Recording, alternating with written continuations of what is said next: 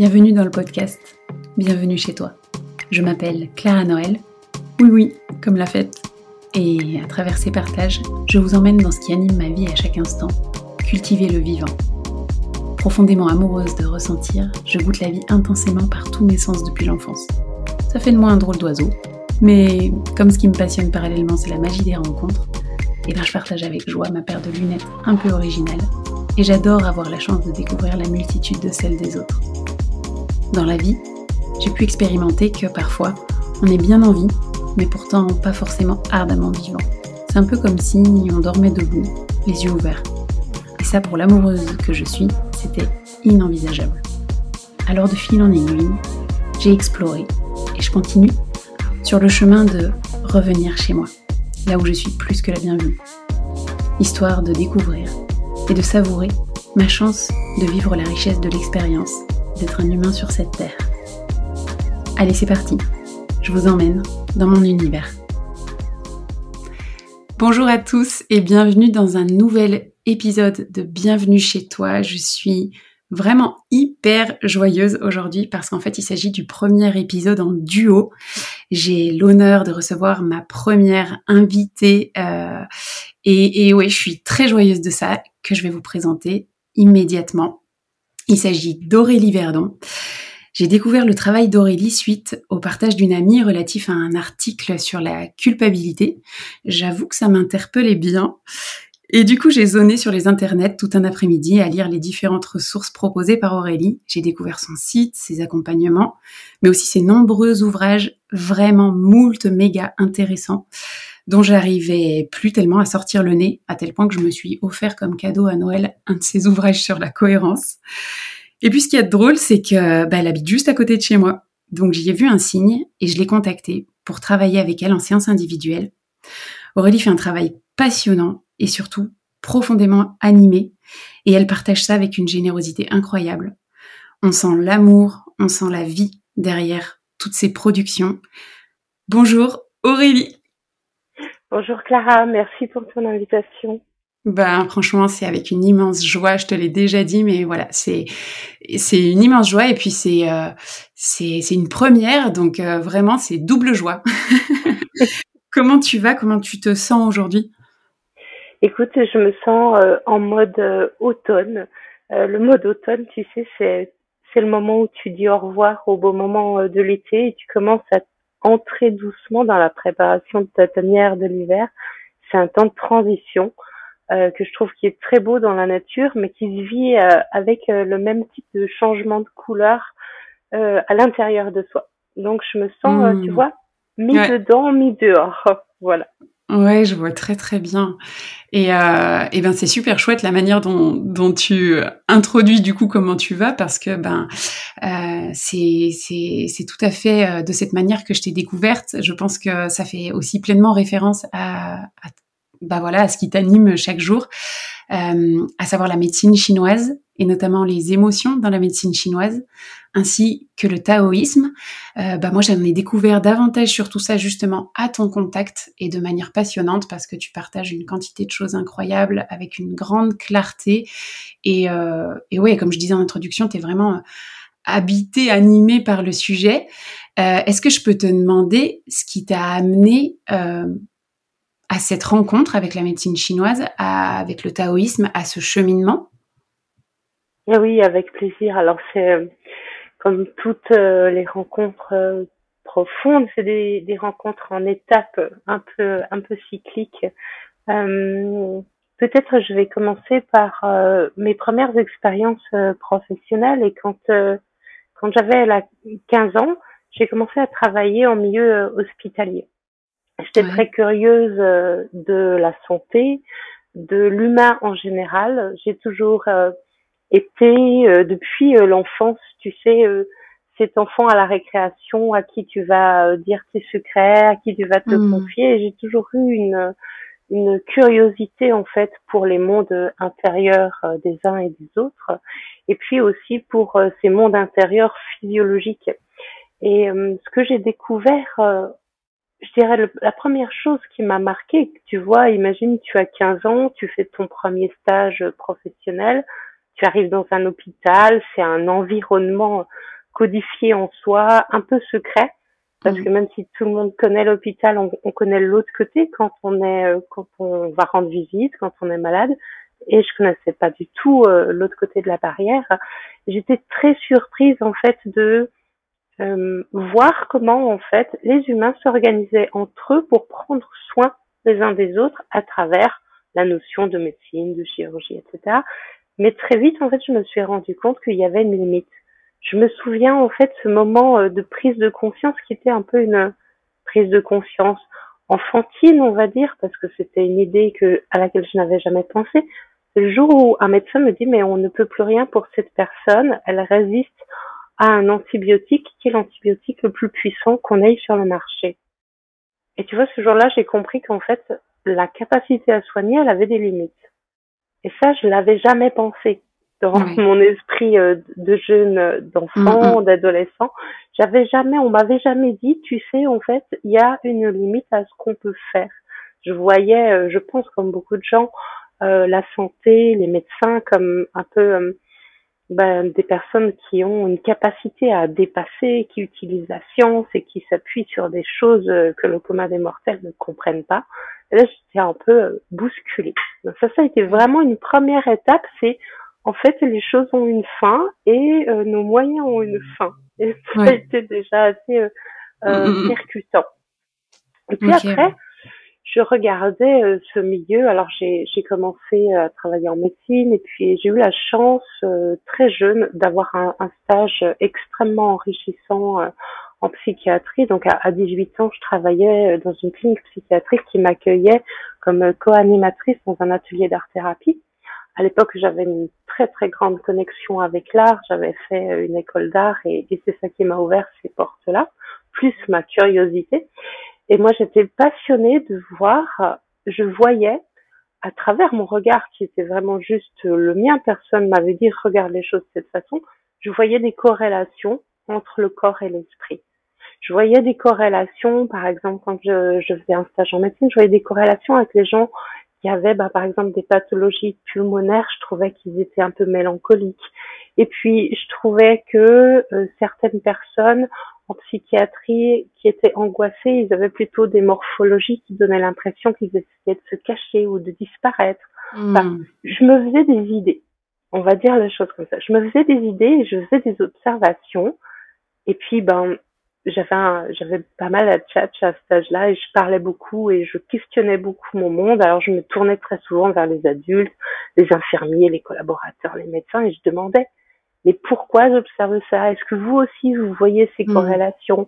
Et puis bon, on me prenait un peu en souriant en disant mais tu sais tu es un peu jeune, euh, les choses ça marche pas comme ça. Euh, tu sais, on peut pas euh, décréter que parce que quelqu'un a telle ou telle maladie, ça veut dire qu'il y a un comportement euh, répétitif qu'on peut attendre. J'entendais bien hein, cette, cette logique et cette méthodologie, mais j'avais envie de leur dire, mais venez avec moi, venez regarder, parce que moi je trouve que quand même il y a quelque chose de troublant. Oui, quand même, c'est un peu flagrant. c'était, pour, pour moi, c'était flagrant, mais c'était hmm, ma façon de voir le monde j'ai toujours eu du mal à scinder les choses. J'ai toujours pris les choses un peu en bloc. Tu vois, avoir beaucoup de mal à dire je mets la logique d'un côté, je mets l'émotionnel de l'autre, je mets le rationnel. J'avais toujours eu du mal à faire ça. Du coup, je prenais les choses en bloc et forcément, je voyais des patterns qui se répétaient. Hmm. Et puis, euh, de fil en aiguille, euh, moi, j'ai eu aussi mes expériences personnelles et euh, notamment vers l'âge de 18 ans, j'ai eu un deuil fort avec qui s'est suivi d'une grande dépression. C'était un, un, un, deuil qui a engendré un état post-traumatique. Et euh, bah, très vite, en fait, j'ai vu que oui, en fait, mon état émotionnel, il faisait quelque chose sur ma santé. Hmm.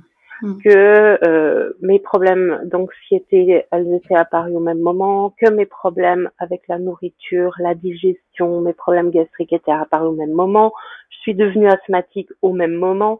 Enfin, ça faisait beaucoup de choses qui arrivaient quand même un peu au même moment.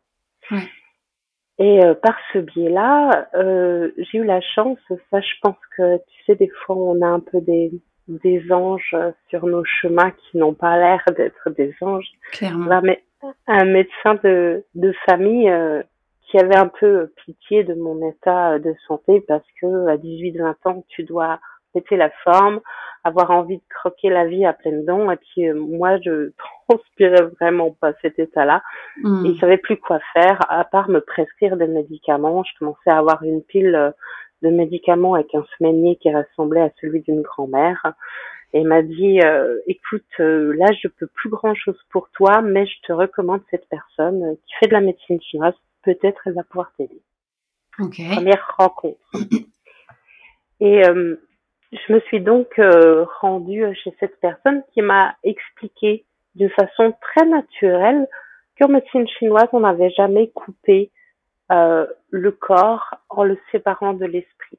Et que quand le corps allait mal, il pouvait influencer l'esprit. Alors, esprit au sens large, ça veut dire y compris au niveau émotionnel, qu'il pouvait l'influencer et inversement. Et qu'en fait, on ne pouvait pas découper l'être humain en petits morceaux, et qu'on était obligé de le prendre comme un totem, comme quelque chose de complet avec euh, son contexte environnemental. Et ça, ça a été euh, waouh. Sérieux, pourquoi on me le dit aujourd'hui C'est un peu tard parce que moi j'avais l'impression de voir le monde en fait avec cette paire de lunettes depuis l'enfance. Ouais, c'est incroyable. Et puis tu dis c'est un peu tard et à la fois, à la fois c'était quand même déjà jeune. Toi c'était tard parce que ça fait des années que tu étais interpellé par ça et que personne venait, euh, venait euh, euh, pas confirmer ton propos, mais en tout cas voilà adopter ton regard. Et mais en même temps t'avais que 18 ans, donc magnifique. Oui, oui vraiment. Et ça m'a fait énormément de bien. Euh, c'est comme si on m'avait donné, euh, je vais prendre une métaphore parce que je pense que ça parlera peut-être à, mm. d'autres arborescents un peu désorganisés. tu vois quand, quand tu arrives au collège et que tu as tout d'un coup plein de professeurs, plein de matières différentes, en fait, on t'explique comment t'organiser et comment séquencer en fait, euh, dans, avec tes classeurs, tes systèmes de rangement, etc. Là, on m'a on m'a offert en fait le moyen d'organiser ma perception mais en conservant ce qui me tenait à cœur, de faire en sorte que les choses restent groupées et interconnectées. Hmm, trop bien. Et en ça, en fait, c'est ça qui a été pour moi le don le plus précieux. En fait, c'est cette paire de lunettes qui permet en fait euh, un système intégratif et arborescent et en même temps dynamique et changeant. Hmm. Et c'est vraiment euh, là-dessus en fait que j'ai le plus envie de transmettre parce que fondamentalement, euh, la question c'est pas celle de la médecine chinoise ou d'une autre médecine alternative. Ça, c'est une question secondaire à mes yeux. Euh, ce qui est utile, ce qui m'a été profondément utile, c'est qu'on m'offre un système qui m'a permis de dire toutes ces choses où tu te demandes comment tu vas faire pour tenir compte de ces paradoxes, de ces complexités. En fait, regarde, il existe une façon de le mettre en perspective qui fait que toutes ces choses peuvent être cohérentes, interconnectées et en même temps, tu peux aller zoomer dedans, tu peux aller voir cette histoire d'émotion, comment elle influe sur ton corps, cette histoire de santé, comment ça influe sur ton état psychique, etc. Ouais, c'est génial. Et ça, ça, ça, me fait énormément écho parce que tu sais que moi, à la base, je suis kiné et ostéo. Et c'est justement, euh, ben, dans mon propre parcours de moi, mon corps, mes émotions, ma vie psychique, de voir cette euh, reliance, cette interconnexion, et en même temps d'avoir euh, bah, tous ces patients sous mes mains pendant toutes ces années, de me rendre compte que tout est relié et que la majorité des mots physiques, ben voilà, sont reliés à bien souvent une immense fatigue psychique, une baisse de vitalité, une baisse d'immunité, une baisse de lucidité, de vigilance, une vie émotionnelle hyper chargée.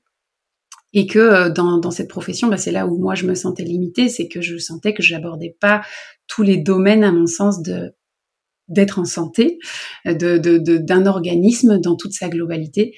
Et euh, voilà, ce que tu me partages là, c'est, euh, je pense que c'est ça qui m'a tellement, euh, qui m'a tellement relié à ton travail. C'est, c'est, c'est, c'est comme si, ben clairement, puisque je m'étais pas plus penchée que ça sur sur la médecine chinoise auparavant, et, même si il y a tellement d'autres choses aussi qui m'intéressent en termes de médecine intégrative, comme tu l'as dit, c'est pas la seule médecine, la médecine chinoise.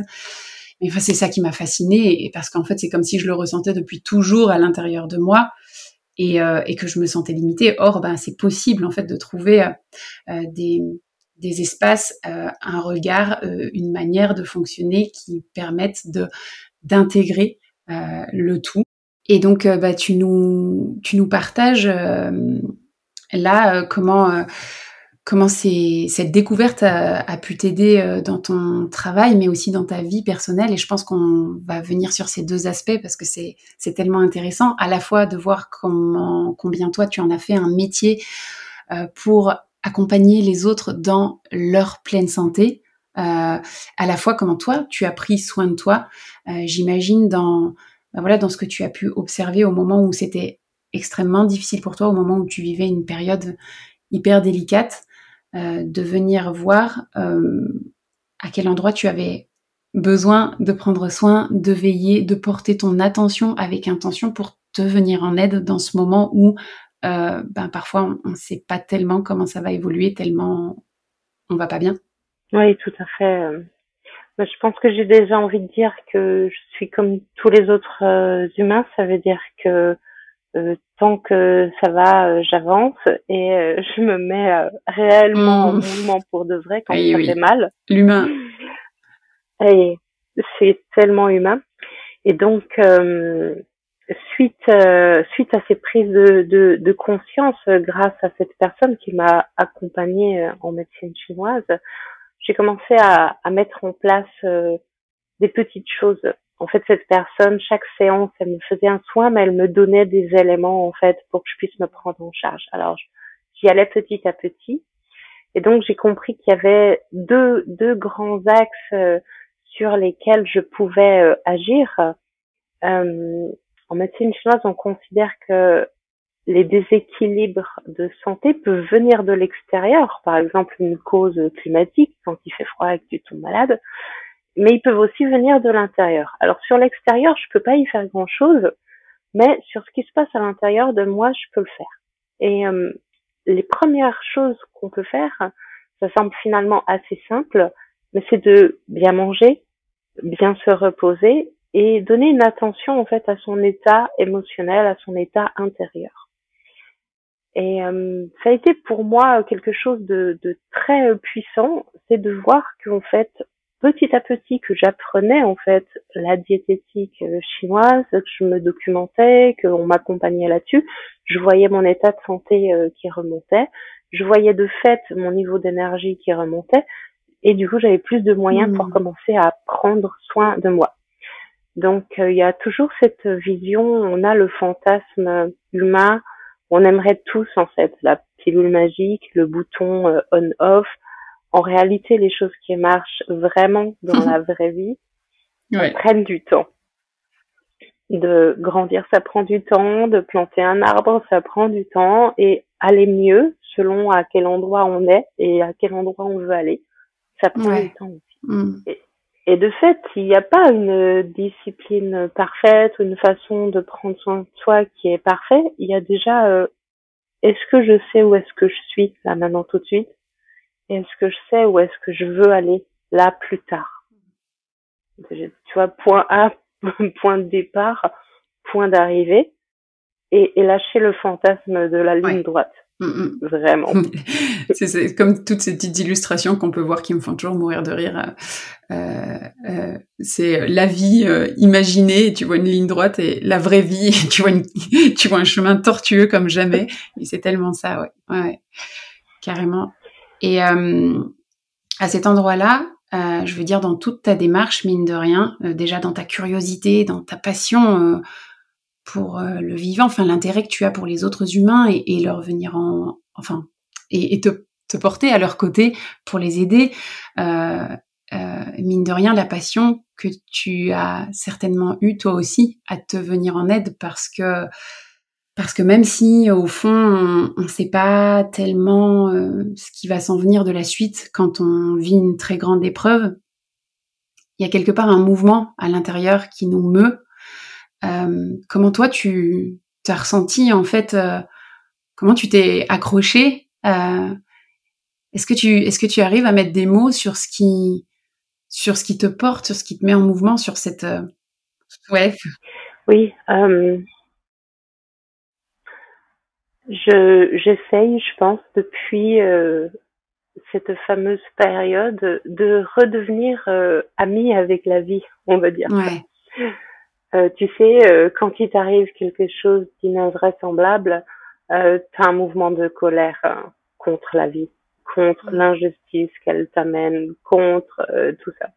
Et hum, j'ai très vite en fait conscientisé que j'étais en colère et que j'étais fâchée contre elle. Et hum, c'est très beau parce que finalement j'étais au bon endroit au, bon moment. À cette époque-là, je terminais ma formation euh, d'aide-soignante. Euh, j'étais pas à l'aise avec cette notion de perte et, j'étais bien consciente que j'allais pas redevenir amie avec la vie si je faisais pas la paix avec la mort. Donc euh, j'ai travaillé de longues années finalement euh, à redevenir amie avec la mort. J'ai passé beaucoup de temps en fait en maison de retraite euh, à accompagner des anciens, à être euh, à leur chevet en fait jusqu'à la fin, pour que moi je puisse me réautoriser un espace de connexion euh, à la vie. Et je pense que j'ai toujours pris les choses, tu vois, de cette façon-là, en polarité mais en complémentarité, en me disant en fait je peux pas juste vivre par peur de mourir, je peux pas juste être en colère tous les jours contre la vie parce que la mort ça existe il faut que je trouve un terrain hmm. d'entente en fait avec tout ça. Et hum, je pense que c'est à ce moment-là que j'ai commencé à traquer à l'intérieur de moi à la fois tous les phénomènes en fait qui allaient à l'encontre de la vie ou qui étaient euh, pro pro morbide comme on dit dans les termes psychiatriques, tu vois. Euh, donc tout ce qui va dans le sens de me détruire, déjà est-ce que je suis capable de hmm. le voir? Et tout ce qui va dans le sens de m'ouvrir à la vie, est-ce que je me l'octroie vraiment? Alors j'ai commencé ça il y a plus de 20 ans et, je continue de le bosser. Et je sais que j'en ai encore. Oui, c'est le chemin d'une vie. Ouais. Parce que c'est le chemin d'une vie euh, au final. Et euh, d'avoir identifié, de se dire, ah bah tiens, en fait, euh, je te donne un exemple très simple. Hein. Euh, tiens, je me sens tellement dévastée par la perte que manger un bon repas ça me semble contraire à cette tristesse et à cet effondrement mm. intérieur. Est-ce que je peux m'autoriser de manger quelque chose de bon qui fait du bien à mon corps sans que je le vive comme une trahison, comme euh, tu vois, finalement? Et de travailler à ces tout petits espaces, finalement, on fait des très très grands ouais, complètement. Et euh, tu vois, tout à l'heure, tu, parlais de discipline en disant, bah en fait, je suis comme tous les autres humains. Euh, je, c'est quand ça va pas bien que, que je me tourne vers me faire du bien. Quand ça va bien, j'y pense pas des masses. Mais mine de rien, euh, là, ce que tu me partages, pour moi, c'est une immense discipline, une discipline de présence à soi.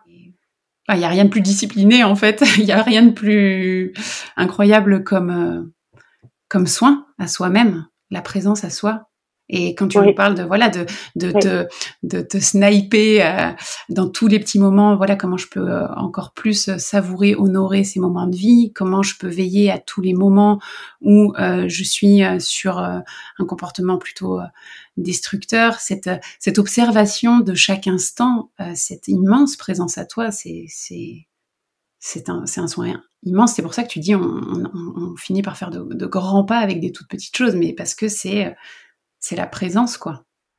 Oui, tout à fait. Euh, tu tu peux pas en fait. Euh, enfin, c'est ma conviction et je te la partage, mais on peut pas aller à un endroit en espérant que cet endroit ce soit notre espace euh, d'épanouissement si on n'a pas pris le temps en fait de se sonder, à se demander mais en fait c'est quoi ma définition de mm. l'épanouissement, du bonheur, du bien-être, d'une relation qui me plaît, d'un job qui me convient, d'un lieu euh, qui est harmonieux. Finalement, c'est c'est ce mouvement d'aller voir à l'intérieur, comme toi tu dirais là où mm. ça pousse. Si on le fait pas, il y a personne qui peut mm. le faire à notre place. Premier point. Et puis, euh, c'est potentiellement souffrant de ne pas le faire. Et, et la présence, elle, euh, alors oui, c'est un job. Non, on peut pas être centré euh, tout le temps. Euh, néanmoins, quand tu es vraiment heureux, que tu passes un beau moment, ben en fait, tu es à 100% dans ton moment, ici, maintenant, connecté à ce qui se passe en toi, à l'extérieur de toi. Et c'est ça qui fait que c'est beau. Parce que si tu vas, euh, si tu t'attends à bien t'amuser à une fête, mais qu'en réalité à cette fête tu t'inquiètes de quelque chose qui va se passer ou que tu repenses à euh, quelque chose que tu avais vécu plus tôt dans la journée, journée, t'es pas là. Et tu passes à côté de ta joie. Et paradoxalement, cette présence, elle est aussi ressource quand c'est difficile, quand c'est douloureux et que tu penses à oui mais et si et que tu spécules sur des choses futures qui n'arriveront jamais, que tu ne contrôles pas, que tu te remémores des moments qui sont douloureux, en fait, tu n'es pas présent. Et quand tu souffres, revenir dans la présence, c'est une porte de sortie. Euh, sortir, aller marcher, respirer, faire du vélo, faire de la peinture, étendre une lessive, faire la vaisselle, quand ça va pas, c'est une des choses qui te fait le plus de bien. T'arrives pas à sortir de ton lit, tu te mets un pied aux fesses, tu vas prendre une douche. Pendant que tu prends ta douche, tu penses à te savonner partout, tu penses à ça, c'est pas ailleurs. C'est un peu moins ailleurs, on va dire. Parce que c'est de nouveau, c'est pas on-off. C'est un peu moins ailleurs. La présence, en fait, elle, euh, elle nous permet, en fait, cette connexion à soi, et elle est bénéfique quand ça va pas, et elle est bénéfique quand ça va bien. Ouais. Et en plus, c'est l'endroit où c'est comme euh, si tu, moi je le vois comme un cercle. Tu vois, quand tu es au centre du cercle, il suffit juste de te décaler d'un degré et tu peux voir dans toutes les directions. Ou tu peux même le mettre en 3D et imaginer mhm. une sphère, si tu veux. Et, et la présence, elle te ramène là, en fait. Tu peux t'amuser à être présent à tes émotions. Tu peux t'amuser à être présent à tes sensations corporelles tu peux t'amuser à observer tes pensées, ça s'appelle la méditation, enfin, hmm. etc. Et euh, c'est vraiment chouette là ce que tu partages en disant tu peux t'amuser à parce que c'est vraiment moi ce que je porte très fort à l'intérieur de moi, c'est que à la fois c'est tout un travail, si on peut dire, à la fois c'est toute une, une, oui c'est un réel temps qu'on prend euh, à être à cette présence et à prendre soin, mais en fait c'est aussi profondément enthousiasmant. Euh, et euh, ça peut être aussi profondément enthousiasmant, même dans les moments où ça va pas, parce que euh, revenir à cette présence à l'instant, ce n'est que, comment dire, ce n'est que palpation des sensations, ce n'est que découverte, ce n'est que, et ça c'est profondément enthousiasmant. En fait, c'est, je veux dire, dans ce job, il y a vraiment beaucoup de joie. Complètement, et complètement. Et puis c'est finalement euh, c'est la base de la vie. Alors bon, c'est peut-être un peu euh, bateau de le dire comme ça, mais qu'est-ce que tu veux faire d'autre dans cette vie euh, que de profiter d'avoir un corps, de profiter d'avoir un esprit, de profiter d'avoir des émotions, de profiter d'avoir une vie intérieure, une vie extérieure? Qu'est-ce que tu veux faire d'autre que ça? C'est ça. Qu'est-ce que qu'est-ce que tu as d'autre à faire? Ouais, non, clairement. Ouais. La, la, vie est un, un, entraînement à la vie, en fait. Oui, oui, carrément. Euh, qu'est-ce que tu veux faire d'autre? Et puis, euh, en soi, au moment où je plonge dedans, euh, voilà, il y a cette phrase que je vais partager parce que je sais que tu l'aimes beaucoup et que moi aussi je l'aime beaucoup et que et que qu'elle résume euh, qu'elle résume tellement peut-être notre regard sur la vie, c'est que c'est qu'il n'y a pas de moment ordinaire et que du coup en chaque instant euh, je peux vivre un grand moment. En chaque instant, il y a de l'intérêt. En chaque instant, il y a de la découverte. En chaque instant, il y a, il y a de la joie à la découverte. Et, euh, et, et, de revenir à cette présence, ben, comme tu le partageais tout à l'heure, finalement, même si c'est pas en on-off, je, je quitte euh, peut-être ce qui est dur à vivre, je quitte ce qui me pèse et ce qui me fait ressasser. Je quitte aussi tout ce que je, pardon, je spécule de, de l'avenir euh, qui n'est pas encore là et sur lequel je n'ai absolument pas la main. Et en fait, je reviens dans un espace où je peux profondément m'enthousiasmer, où je peux profondément me rendre heureux, où, où j'ai profondément la main, en fait, quel seul endroit, quel seul, quel seul, oui, espace où j'ai, où j'ai la main et où je ressens euh, euh, ce qui est, ce qui est là. Complètement. Alors c'est de nouveau c'est c'est l'histoire de toute une vie. L'idée c'est pas de rentrer dans ce processus en se disant il faut que je le fasse parfaitement. Hum, c'est quelque chose qui s'expérimente. Euh, il faut goûter et il faut il faut l'avoir goûté et le comment dire le décréter pour soi, de soi à soi en fait. Euh, et c'est possible en fait finalement à n'importe quel âge, dans n'importe quelle situation, et puis on peut avoir une facilité en fait euh, à le faire d'une certaine façon qui nous ressemble. Et on peut organiser dans nos vies quotidiennes qui sont euh, toutes euh, toujours sur, surchargées dans des espèces de courses on se fait très vite prendre comme si on courait sur un mm. tapis roulant, s'organiser des moments où on ritualise en fait des espèces de, de temps de centrage, de découvrir qu'est-ce qui te fait te centrer. Déjà ça c'est une question que chacun peut se poser. Quelles sont les activités qui font que quand tu les fais, tu es pleinement dedans? En général, il y a un, un petit combo qui est de il faut que ce soit au moins un peu plaisant et il faut que ce soit au moins un peu répétitif. En fait, on se met dans des états de transe hypnotique hein, quand on fait ce genre de choses. Mais tu peux l'avoir quand tu tricotes et que tu regardes ta série en fait. Tu peux l'avoir quand tu fais la vaisselle. Tu peux l'avoir. Euh, moi, j'aime par exemple cuisiner avec euh, des, des couteaux euh, très tranchants parce que ça m'oblige en fait un centrage et une présence impeccable. Sinon, mon doigt y part. Bah, il y a des jours où je sais que je vais pas y arriver. Je dis ok, je cuisine pas. Non, c'est pas vrai. Je dis, ok, je prends pas ce, couteau-là. D'apprendre à se connaître, c'est de se dire, ah, à ce moment-là, quand je me brosse les dents, quand je dessine, quand, euh, peu importe. Il n'y a pas besoin que ça soit des choses qui mm. sont connotées, euh, importantes, sacrées, je, je sais pas quoi. J'ai beaucoup de mal dans certaines mouvances de développement personnel avec euh, les concours les comparaisons si ta discipline est la meilleure que hmm. celle de l'autre, en fait. J'ai la conviction qu'il existe un chemin pour chacun et, et que ce chemin, il ressemble à qui tu es. Oui, j'ai la conviction aussi qu'il existe un chemin pour chacun. Et quand j'entends ce que tu nous proposes, que tu nous partages, auquel je, je, je, oui, je te rejoins totalement. En plus, on se rend compte que, en fait, dans, dans une journée, il y a des milliards de moments qui peuvent nous ressembler et, et qu'on peut prendre à notre main, qu'on peut faire vraiment nôtre, en fait, vraiment euh, voilà, dans cette, dans cette présence à l'instant.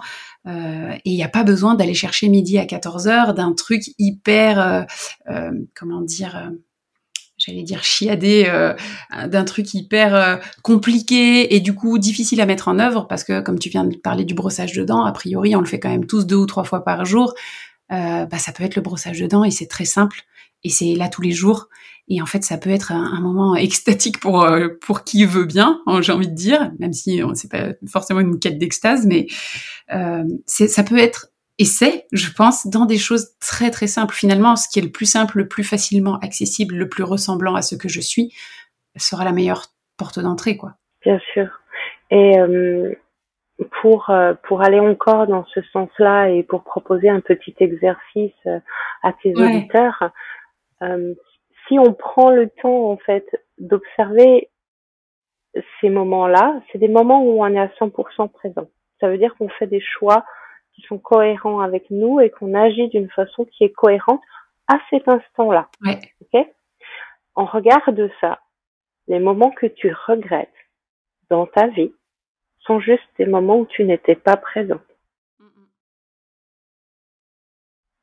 Et les choses qui nous font mal, euh, parce qu'on estime avoir, entre guillemets, mal agi, mais là on rajoute juste du jugement et de la morale dessus mm. qui, qui, qui pousse un peu plus dans le travers de la culpabilité, mais si on enlève cet aspect-là, des choses où en fait, que tu regrettes, que ce soit des choses très graves parce que ça a eu des conséquences irréversibles ou des petites erreurs dans ta journée euh, que tu te dis que tu aurais pu faire autrement, ce qui s'est passé, c'est que tu n'étais pas là t'étais pas là, t'étais pas présent et t'étais pas conscient. Et forcément, à ce moment-là, quand t'es pas là, bah en fait le corps, l'esprit, l'émotionnel est là en mode pilote automatique et il fait ce qu'il a l'habitude de faire ou ce qui est facile et économique en termes d'énergie pour lui. et, les moments qui sont qui sont difficiles, qu'on cherche à faire changer dans nos vies, en fait, sont toujours en lien avec un moment où on n'est pas présent. C'est pour ça qu'il y a autant finalement de philosophie, et surtout en Orient, euh, qui oriente sur la présence, sur la méditation, sur le centrage, sur etc. Mais parce qu'en fait, on, travaille directement en fait sur cet axe-là. Après, je comprends que ces philosophies, elles, elles conviennent pas à tout le monde.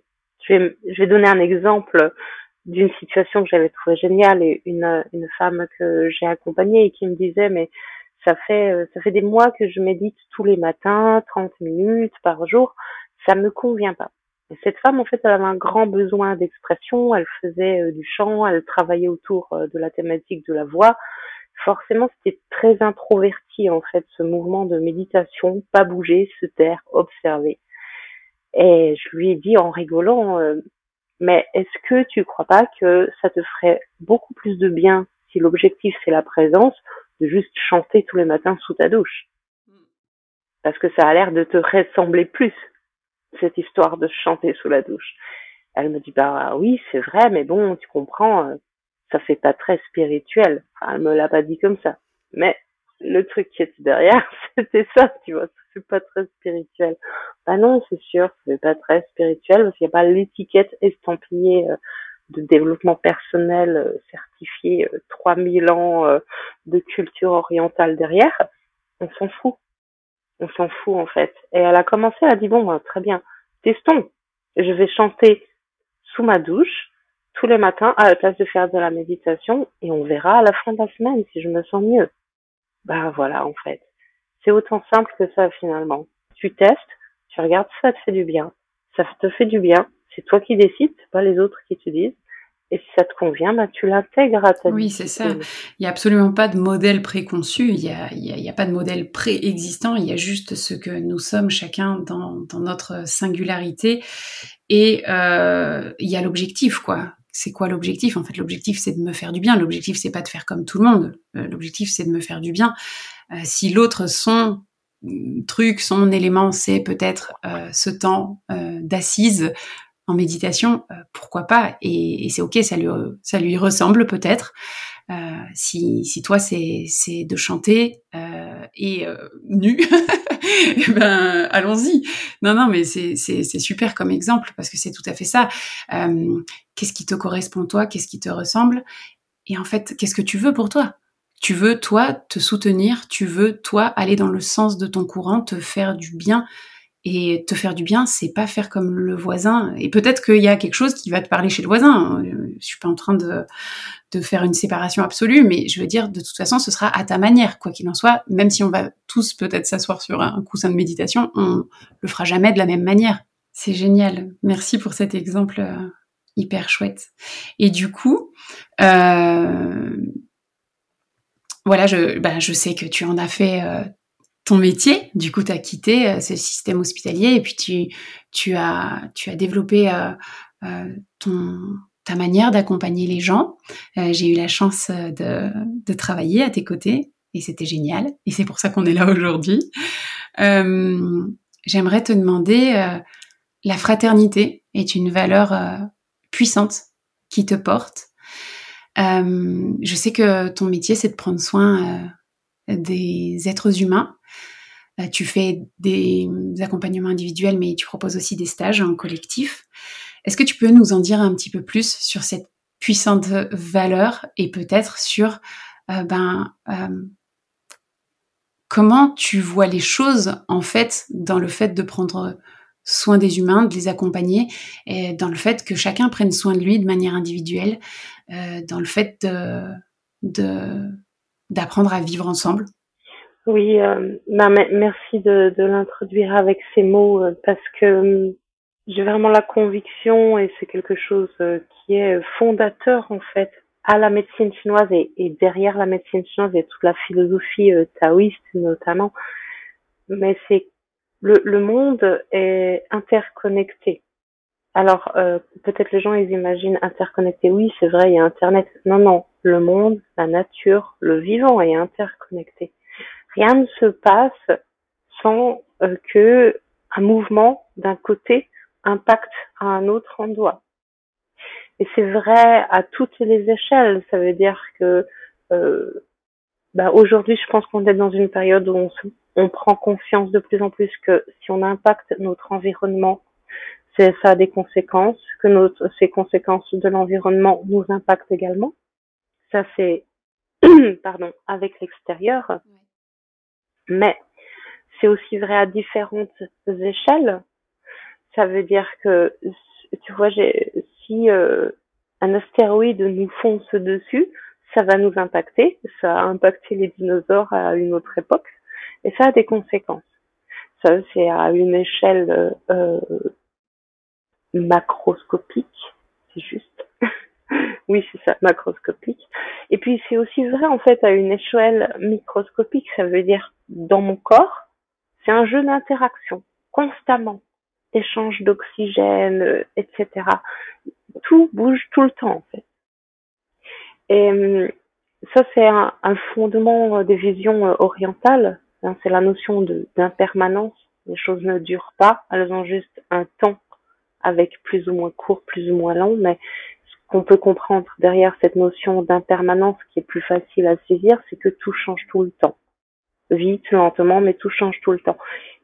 Et ce qui est important et en quoi ça nous concerne, nous, dans notre capacité à avoir conscience de notre environnement, c'est que ces changements sont des jeux d'impact mutuels. C'est de la reliance, c'est de l'interconnexion. Et pour moi, la fraternité, c'est vouloir prendre soin de cette inter ces interconnexions. Alors j'utilise ce mot de fraternité parce qu'il est saisissable par tout le monde.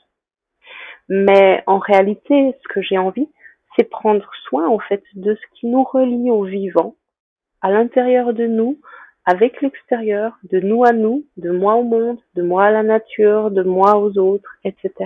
J'ai envie de prendre soin de tous ces endroits où en fait il y a des jeux d'impact mutuel.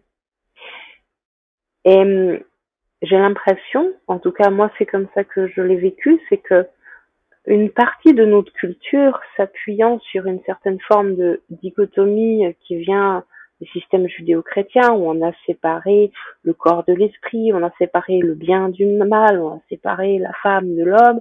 On aime bien que les choses soient bien dans des petites cases. On a oublié en fait que même si ça nous rassurait terriblement de définir et de dire ça c'est bien, ça c'est mal, les choses interagissent.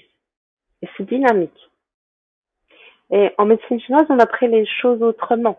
Dans la vision taoïste, en fait, on ne s'est pas forcément soucié de dire ça c'est bien, ça c'est mal. On s'est plutôt soucié de, se dire tiens comment ça interagit ensemble ces choses-là?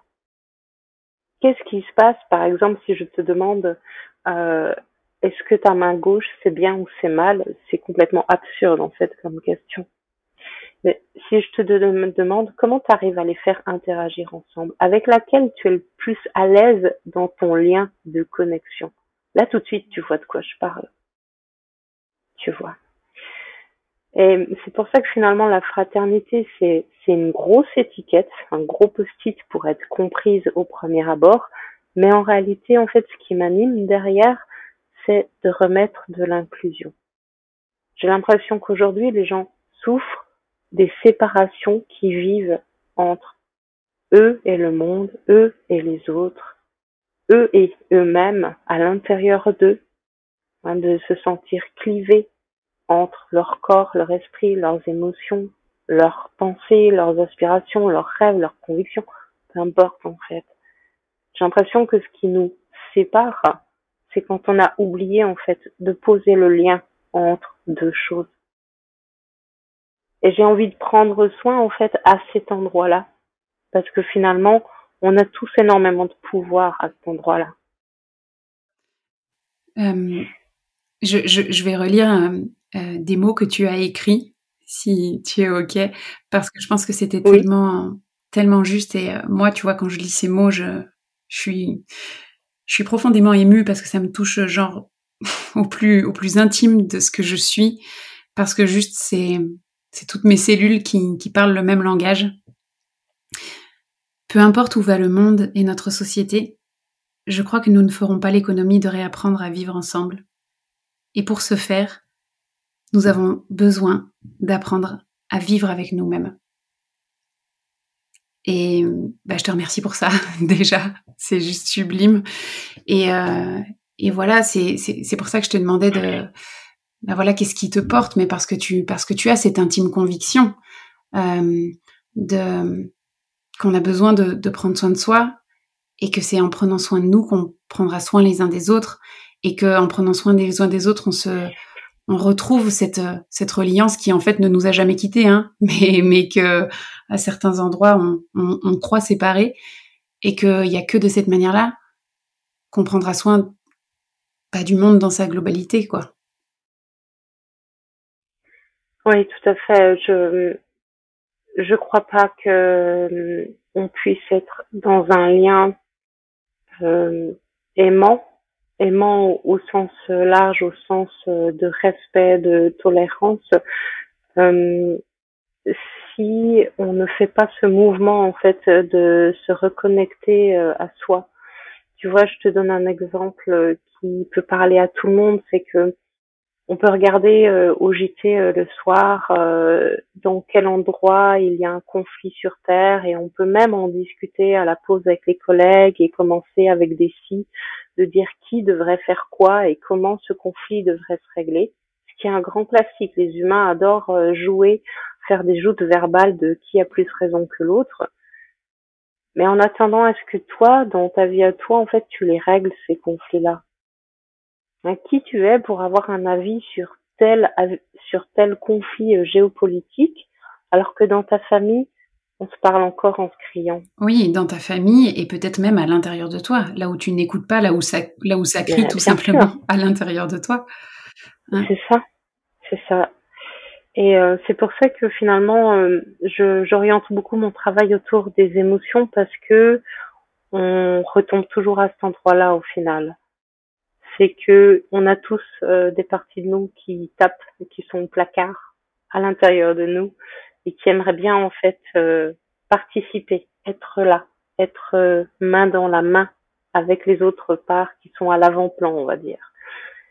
Et selon moi, ces, parties de nous qu'on clive, qu'on met au placard, on le fait pas spontanément. On le fait pour être euh, accueilli, accepté dans notre environnement.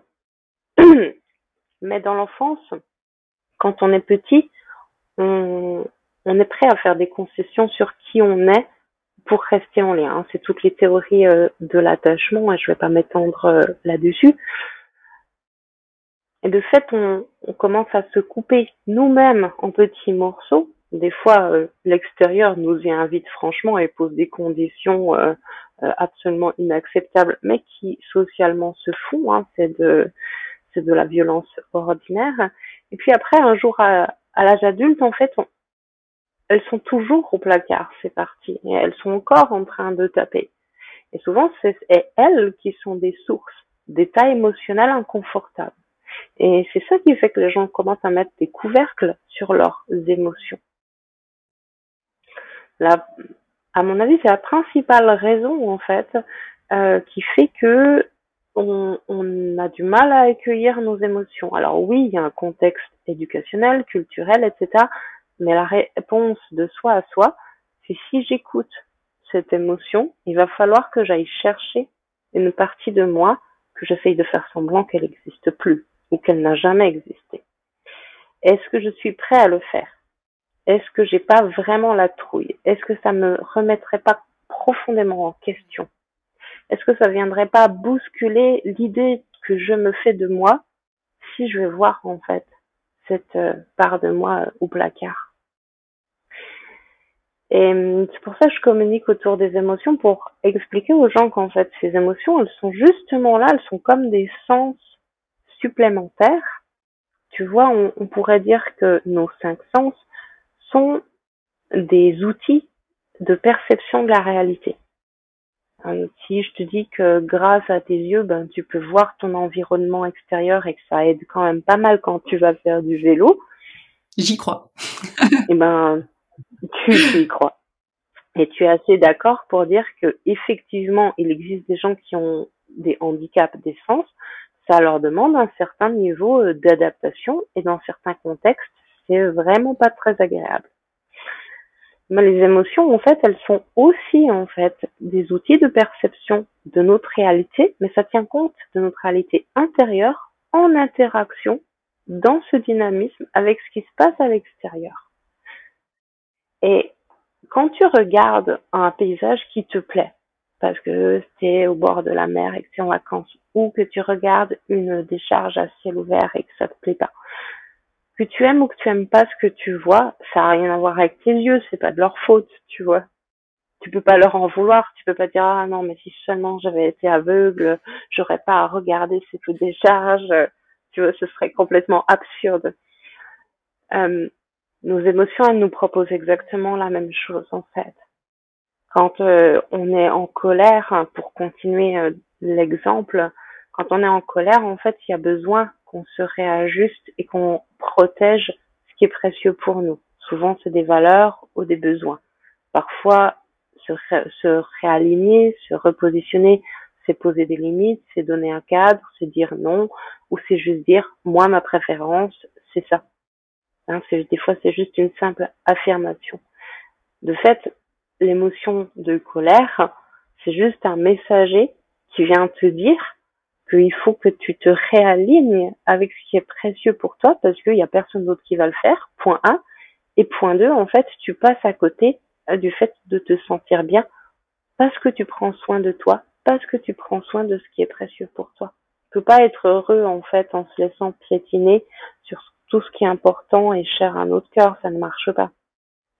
Donc, on peut même pousser et dire que la colère, même si elle a une expression euh, qui nous donne, euh, qui peut être impressionnante.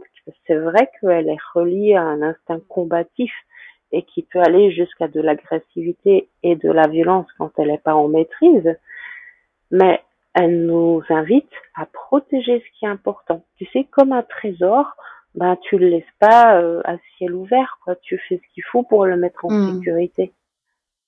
Et hum, d'aider les gens à reconnecter sur leurs émotions, donc l'idée, euh, c'est vraiment de remettre de l'inclusion avec soi et écouter ses émotions, en tenir compte, vivre avec tout simplement. Hein. Ça veut pas dire qu'on va les trouver géniales et dire ouais super, je suis en colère, c'est trop bien. Non, c'est pas ça l'idée. C'est juste ok, je suis en colère. Qu'est-ce que ça dit de moi? Hmm. Qu'est-ce que ça m'informe sur ses besoins, ses valeurs que j'ai pas respectées? Pourquoi ça m'agace toujours quand ce collègue fait telle chose Oui, en fait, il y a un besoin derrière. en fait, cette personne, euh, elle vient me révéler qu'il y avait un besoin que je ne prenais pas soin ou une valeur qui est mise en péril par ce comportement, en tout cas à mes yeux. Et du coup, à chaque fois, en fait, que j'écoute mes émotions, ben, en fait, j'en apprends sur moi et en plus, j'ai des éléments pour euh, ajuster mes moyens pour aller vers mes objectifs d'épanouissement, de mieux-être, etc. Donc c'est un outil d'inclusion extrêmement puissant euh, qui fait le pont réellement euh, entre corps et esprit. Tu vois, c'est vraiment les émotions, elles sont très centrales parce qu'elles sont, c'est très physiologique, c'est très physique, un ressenti émotionnel, c'est très relié à notre système de pensée. Euh, si tu changes ton système de pensée, c'est pas les mêmes émotions qui arrivent dans les mêmes contextes. Euh, et euh, en plus, ça tient compte de comment je me sens moi et en même temps de ce qui se passe à l'extérieur. Donc, si on revient sur cette histoire dont on a parlé au début de cercle et de je me tiens au centre et je regarde dans les, toutes les directions, les émotions me permettent ça. Hmm. Oui, et puis là, tu, nous partageais du coup, euh, voilà un exemple avec la colère. On va pas toutes les passer en revue parce que ça nous demanderait même un, podcast à part entière. Mais voilà, chacune va avoir, euh, son propre message. Chacune va pouvoir euh, nous permettre d'en apprendre davantage sur nous-mêmes et du coup de nous venir en aide. En fait, c'est vraiment des messagères dans le sens de notre courant. Elles sont pas là du tout pour nous enquiquiner, aussi agréables ou désagréables soient-elles. Elles sont là pour nous passer un message pourvu qu'on l'entende entre guillemets, pour euh, bah, pour derrière euh, nous rendre la vie aussi fluide et douce que possible pour aller dans le sens de notre courant. Tout à fait, tout à fait. on arrive un petit peu euh, au terme euh, du coup de, de, ce podcast. Je voulais juste euh, conclure avec les enfants. voilà, je sais que tu as des enfants, j'ai moi-même des enfants. voilà, nous en ce moment, on est en train de, de, faire un chemin pour prendre soin de nous, pour prendre soin de notre vie émotionnelle et des enjeux relationnels. je pense que ce sera quelque chose qui va être qui va faire écho à pas mal de personnes. On n'a pas été particulièrement éduqués. Euh, dans notre éducation, enfin peu de, familles ont été vraiment euh, éduquées à cette vie émotionnelle, à, les comprendre, à les écouter, à les découvrir comme une un, vrai aspect de la vie à part entière, hein, comme on peut nous apprendre euh, tellement d'autres choses, non plus dans non plus à l'école, non plus dans sensibiliser dans la société, sachant que les émotions, comme c'est très personnel et impalpable, c'est difficile en fait euh, d'échanger à ce propos-là euh, et de, comment dire, c'est pas un sens à, sur lequel on va pouvoir euh, avoir facilement aussi, parce que ça fait pas partie de notre société, mais facilement des échanges et une considération. Voilà, c'est ça que je voulais dire. Peut-être qu'aujourd'hui on accède à une nouvelle ère. Alors pas que pas de pas forcément de nouvelles connaissances, hein, parce que la médecine chinoise ça date pas d'hier, mais une nouvelle conscience. Euh, comment tu crois qu'on pourrait aider les, générations du, dessous pour qu'ils soient mieux outillés, euh, même si euh, ils auront aussi leur lot de travail sur eux-mêmes, je n'en doute pas. Mais voilà, comment sur ce sujet-là, tu penses qu'on peut aider nos enfants? Comment on peut prendre euh, soin euh, des enfants et, les outiller? Je crois que fondamentalement, euh, tous les humains à toutes les époques ont profondément besoin de d'amour et de recevoir de l'amour. Et finalement, on, va sûrement boucler sur sur cette histoire de présence.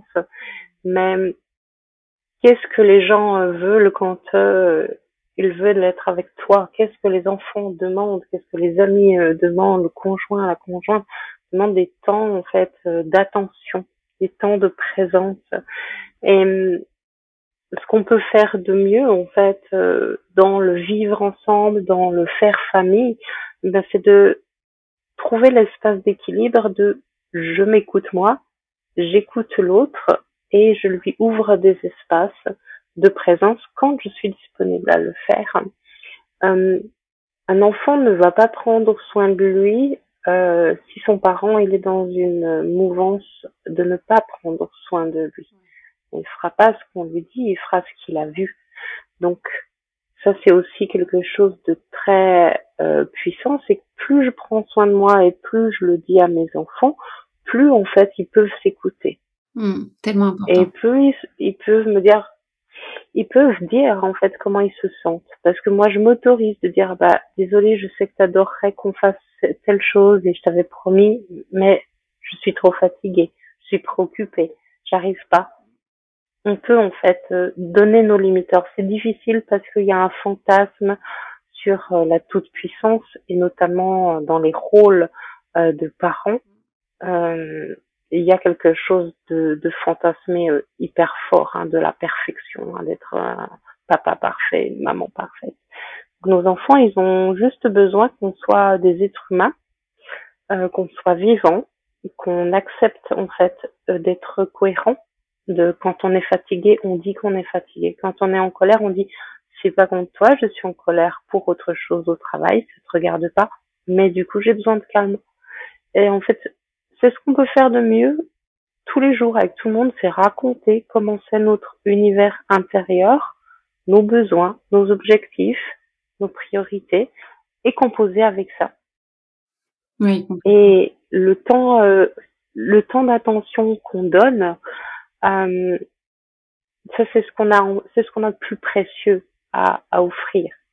Je sais pas si tu te souviens, euh, c'était il y a, il y a un bon nombre d'années, mais ce tollé euh, de, de, du directeur de TF1, sauf qui disait avec beaucoup d'authenticité que oui, il vendait du temps de cerveau disponible à Coca-Cola et que euh, il gagnait de l'argent avec ça et que la, le film agréable permettait en fait que ton cerveau était disponible pour recevoir l'information euh, de Coca-Cola et que c'était ça qu'ils vendaient. Ils vendaient du temps de cerveau disponible, ils vendaient de l'attention.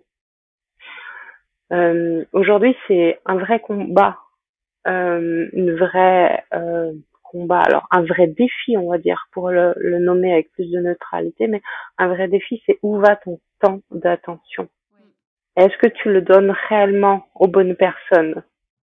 Oui, ça demande une, grande honnêteté avec soi-même, ça aussi, à la fois dans bah, où va ton temps d'attention, est-ce que tu le donnes aux bonnes personnes, et à la fois dans euh, est-ce que là, je suis vraiment présent à ce que j'ai à cœur d'être, parce que mine de rien, bah, ça nous demande un peu des, des mises à jour régulières, parce qu'il est très très facile euh, d'être là et d'être pas là, en fait.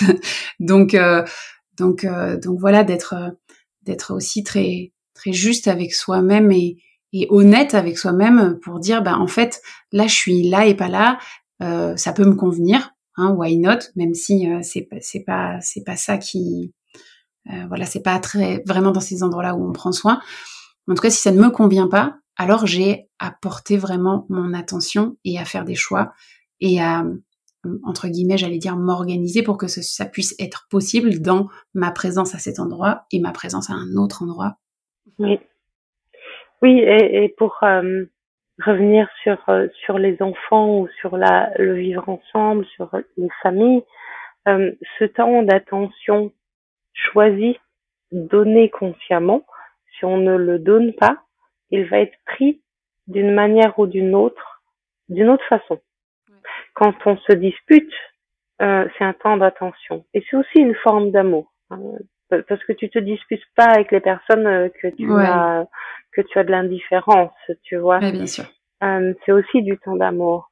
Donc, euh, est-ce que je peux poser un cercle vicieux dans ma dans ma vie ou un cercle vertueux? Est-ce que je décide par avance que je vais donner un temps à cet enfant qui est hyper content de me montrer son nouveau Lego, même si moi j'en ai rien à cirer du nouveau Lego, est-ce que je peux me transposer quelques minutes dans son monde avec ce que ça représente comme chose précieuse pour lui à cet âge qu'il a, euh, la fierté qu'il a d'avoir suivi ce modèle tout seul, d'avoir construit, d'avoir acquis ce nouvel objet. Est-ce que je peux me transposer là 30 secondes et tout lâcher vraiment et rentrer à 2000% dans waouh, mais il est incroyable ce Lego de Reine des Neiges. Et c'est quoi le truc qui t'a fait le plus plaisir? Et, et de commencer à questionner l'autre en fait dans son monde. Ça, c'est des moments en fait qui ont l'air dans notre regard d'adultes, de parents, de gens un peu trop sérieux, qui ont l'air d'être des moments pas importants, qui ont l'air d'être des moments futiles. En réalité, on a la même l'impression que c'est, bah ça c'est pas de l'éducation. Bah si en fait. En réalité, c'est de la présence. En réalité, je, je montre à l'autre comment je rentre en lien avec lui et je lui donne des outils pour qu'il soit en mesure de m'imiter un jour. Et souvent, les enfants le font bien mieux que nous, naturellement. Hmm, trop. Et euh, ouais, je te remercie infiniment pour tout ça parce que c'est c'est euh, c'est exactement ça. Je pense que euh, là où on peut euh, les aider, c'est c'est c'est nous, nous venir en aide, c'est nous euh, prendre soin, porter notre attention avec attention, communiquer euh, ce qui se passe à l'intérieur de nous, leur, leur euh, montrer en fait euh, cette communication, ces états intérieurs, euh, le soin qu'on peut y porter et les choix qu'on fait euh, dans notre présence à eux, parce que c'est tout, tout ce dont ils ont besoin, c'est d'être d'arroser, d'arroser avec amour de, de cette présence. Je te remercie infiniment, euh, Aurélie, pour, euh, pour cet échange tellement, tellement passionnant, tellement intéressant, tellement qu'on s'arrête plus jamais de parler. Et euh, je voudrais te demander où est-ce qu'on peut suivre ton travail, comment on peut travailler avec toi, si ça intéresse les auditeurs? Oui, bien sûr. Euh, déjà, on peut me retrouver euh, sur les réseaux sociaux, euh, Facebook, Instagram, où je suis assez active sur ces deux réseaux. Et puis, on peut me retrouver sur mon site internet aurelieverdon.com. Euh, il y a toutes sortes de documentation, mais notamment ça fait euh, six mois que je travaille sur un espace ressources pour que les gens aient ces informations sur les émotions, sur le taoïsme, etc., sur la diététique, des introductions à toutes ces grilles de lecture qui m'ont permis à moi en fait de remettre de l'inclusion euh, dans ma vie et de remettre du lien avec mon environnement. Euh, donc il y a un espace ressources qui est disponible gratuitement où il y a énormément en fait euh, de lecture euh, d'une part pour tous ceux qui sont comme toi capables de se perdre dans les dédales du, du web. J'avoue, j'ai testé en long large. je suis une adepte de ton espace. Superbe, merci. Euh, et puis, euh, moi, je trouve toujours que c'est tellement plus vivant euh, de se rencontrer en vrai. Et les stages que j'anime autour des émotions se vivent en groupe. J'essaye tant que possible de le faire dans la nature. D'ailleurs, j'ai un, un, projet pour l'été prochain qui va se mêler avec un lieu une forêt permaculture et un temps euh, de vie euh, émotion. Donc, ce sera un, stage en mode slow de reconnexion au vivant à l'extérieur, mais à l'intérieur par les émotions. Euh, j'aime, j'aime, comment dire, je suis profondément autodidacte quelque part et j'aime que les gens se ressaisissent euh, de cette manière-là, c'est-à-dire par une expérience directe. Donc, on peut lire des choses, on peut euh, écouter des vidéos, faire des conférences avec moi, on peut faire un coaching avec moi, euh, venir en présence, rencontrer le groupe, vivre en groupe ces échanges, en fait, des temps d'interconnexion. Et une fois que c'est rebranché, on peut plus le, débrancher comme on veut et on, là, pour de vrai. en entier, en présence. Et euh, ça, c'est extrêmement euh, puissant. J'adore animer ces stages-là. C'est toujours des rencontres super belles. Et le groupe contribue, en fait, par le simple fait d'être un groupe, d'être euh, dans une situation où il y a besoin d'interconnecter et chacun est libre de le faire à la hauteur de ce qui lui convient. Ça, ça permet des grands mouvements intérieurs c'est le chemin, c'est la voie rapide. Mmh. ouais, c'est vrai. C'est des énormes, c'est des énormes bons, c'est des, des catalyseurs. C'est, euh, tu prêches une convaincue. Je suis, euh, je suis immensément, enfin, j'adhère complètement au travail euh, de groupe collectif qui, qui est, qui, qui n'a rien à voir avec un travail individuel et qui est immensément porteur. Merci infiniment, Aurélie. Euh, Écoute, euh, ouais, j'ai pas de mots pour décrire euh, euh, la joie que j'ai eue à te recevoir ici et j'ai qu'une hâte, c'est de continuer d'explorer à tes côtés, au contact de tout ce que tu proposes. Je vous encourage vivement à aller découvrir tout ce qu'Aurélie propose parce qu'en fait, il y a, vous pouvez pas imaginer la, la, la somme en fait de, de, de ressources disponibles. Donc, foncez. Et puis, si vous avez aimé cet épisode, n'hésitez pas à le partager, à à tous ceux qui vous pensez. En tout cas, je vous retrouve très prochainement pour un nouvel épisode et je vous dis à très bientôt. Et Aurélie, je t'embrasse très fort et je te dis à très bientôt, vraiment. Merci Clara, c'était euh, vraiment un plaisir d'avoir cet échange. Merci pour votre présence. Si vous avez aimé cet épisode, je vous invite à le partager avec vos amis et vous abonner. Suivre le podcast pour être au courant des prochains épisodes. Vous pouvez aussi me suivre sur mon compte Instagram, clara.noël avec un zéro à la place du O dans Noël, et sur mon site internet www.clara-noël.com pour être au courant de toutes les propositions d'accompagnement et programmes en ligne. À bientôt!